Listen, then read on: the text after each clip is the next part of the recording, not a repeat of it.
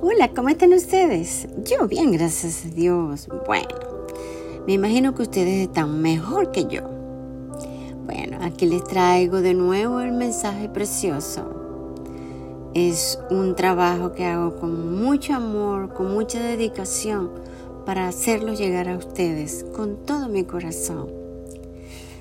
Le damos gracias al Señor por ustedes, por estar acá, por estar siempre escuchando este mensaje tan hermoso que es de edificación para cada uno de nosotros y una transformación de nuestra vida.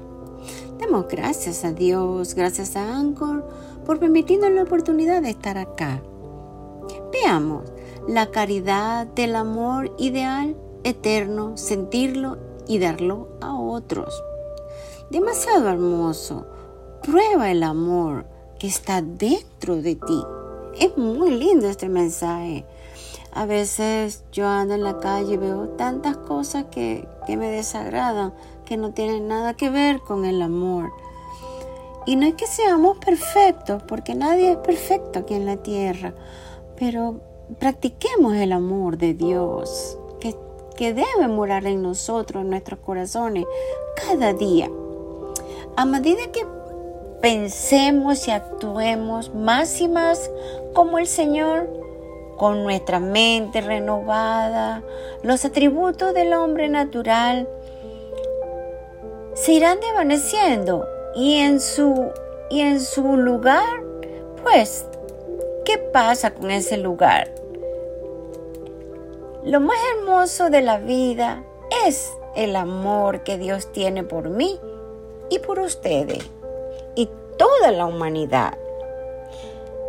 ¿Qué hombre es competente de tal manera que pueda expresar la inmensidad de su gratitud en reconocimiento del amor de Dios? ¿Cómo les parece?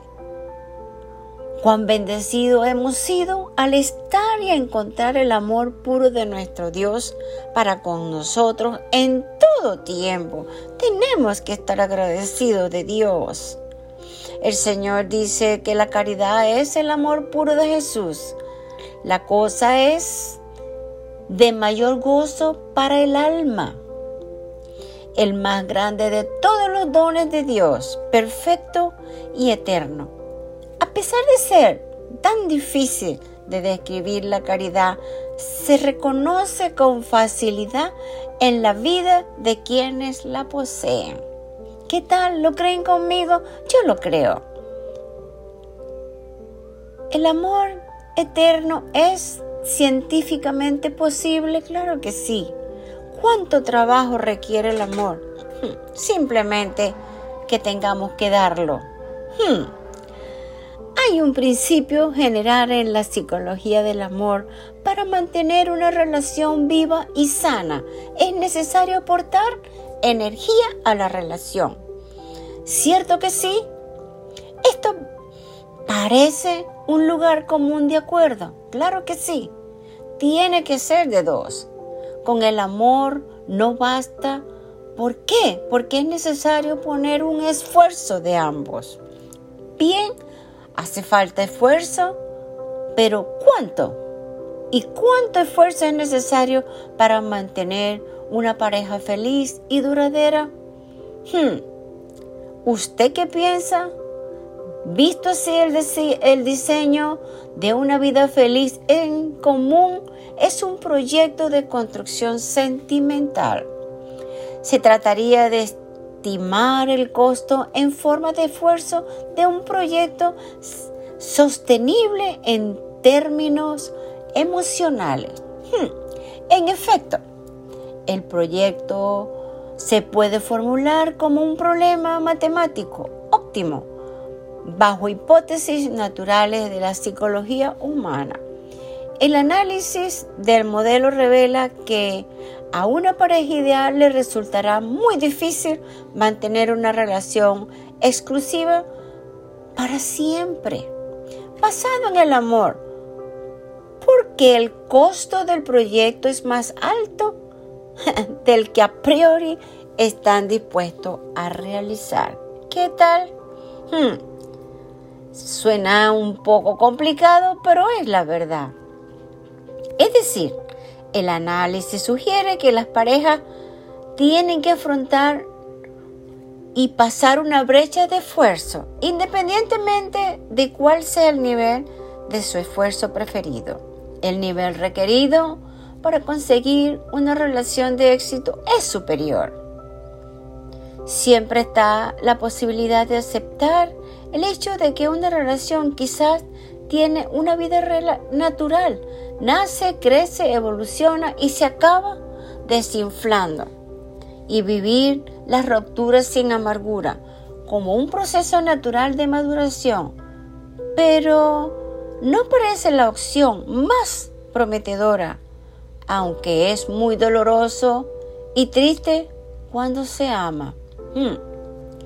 Otra posibilidad consiste en rebajar las expectativas de lo que una pareja debe proporcionar.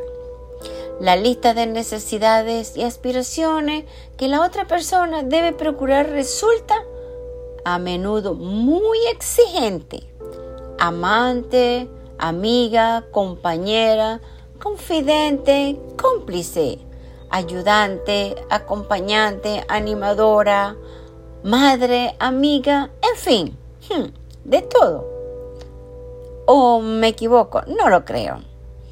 Parece necesario disminuir tanta demanda sin que eso suponga una disminución de bienestar y posible, porque todo es posible. Hay ya amplia evidencia de que las relaciones sociales están asociadas a una vida más sana, larga y satisfactoria. Las relaciones sociales nos hacen más felices. Si se aligera peso de lo que uno espera de su pareja y se traslada a otras personas de su red social. ¿Cierto? Bueno, no me parece, pero es muy cierto y sirve para disipar y liberar tensiones. Como yo digo, ¿qué deberíamos mejorar? ¿Y cuál es la manera del, para tener un bienestar de la pareja en armonía y amor? Hmm, ¿Lo creen conmigo? Dice la palabra que la blanda respuesta aplaca la ira. Yo lo creo. Y usted también. ¿Cierto que sí? Eso está en Proverbios 15, 1, 2. Muchas veces Dios nos bendice con una relación y cosas mejores, trabajo, posiciones, dinero, en fin, tantas cosas, pero nos envanecemos. ¿No es acaso caridad lo que tienen en común todos estos ejemplos? Ese desinterés, el no procurar recibir algo a cambio, todos nosotros atribuimos divino o atributos divinos parecen surgir y ser parte de este. Todos los hombres pueden tener el don del amor y muchas otras cosas más. Pero el orgullo y la altivez nos enferma. Pareciera que pensamos que todo lo merecemos y no es así. Solo por la gracia y misericordia del Señor porque Él es misericordioso y nos ama. No debemos tener un alto concepto de nosotros más del que tenemos que tener y el que Dios nos da. En fin, aprendemos a amarnos a nosotros mismos y a atesorar el amor de Dios en nuestros corazones hmm, y en todo nuestro ser. ¿Qué tal? Hermoso, ¿verdad? Aprende a valorarnos, más y saber que mayor que usted y yo no hay nadie. Dios es el más grande por la eternidad. Amarnos siempre como dice el Señor, que amemos al prójimo como nosotros mismos, es una gran verdad. ¿Usted lo practica? Pues, y si no lo practica, póngalo en práctica hoy mismo. No obstante, lo contrario se lo cargamos a la mala suerte como cosas maléficas, etc. ¿Por qué? No intenta sustituirlo con ira, hostilidad, maltrato, muchas veces y hasta llegar a humillar a la persona amada. Hmm, ¿Qué tal? Dios siempre prueba nuestra fe y el corazón. no sabemos manejar las situaciones financieras, problemas en el hogar, los hijos, el compañero del trabajo, una pareja o novia, novio, etc. Y descargamos toda ira y odio y desprecio con las personas menos indicadas. Muy cierto. ¿Lo creen conmigo? Pues eso es una gran verdad. Sin alusiones personales. Reconocer su amor, pidan con toda la energía de su corazón recibir ese don. Hágalo con mansedumbre, con un corazón quebrantado, y serán llenos de la esperanza y del amor del Espíritu Santo mismo. Él les revelará a Dios en su corazón. Y búsquese Colosense 3, 12 al 14 y aplíqueselo, es demasiado hermoso. El Señor nos enseña a ser bondadosos, caritativos, con el amor y el corazón. ¡Wow! ¡Qué bello! Así mismo es. La bondad es la esencia de la vida para vivir con gozo. Es el modo en que una persona que se asemeja a Dios trata a los demás. La bondad debe estar presente en todas nuestras palabras y obras, en la escuela, en el trabajo, la iglesia y especialmente el respeto hacia los demás. ¿Qué tal? ¡Qué hermoso! El término bondadoso es un adjetivo que se utiliza para indicar a una persona llena de bondad, de genio apacible. La persona bondadosa se caracteriza por ser una persona que realiza el bien y promover todo lo bueno para las personas que se encuentran a su alrededor y sientan su amor. ¡Wow! ¡Qué hermoso todo eso! Y se puede buscar Romanos 12, del 10 al 12, que habla del amor. Usted que está allí, que me acaba de escuchar, que ahorita está finalizando este año, nos falta poquito, y que siempre la gente espera un diciembre para poder perdonar, para poder dar un amor, para poder dar un detalle, para un regalo, una palabra de aliento. Es todo el año, 24 horas 7, como yo lo llamo.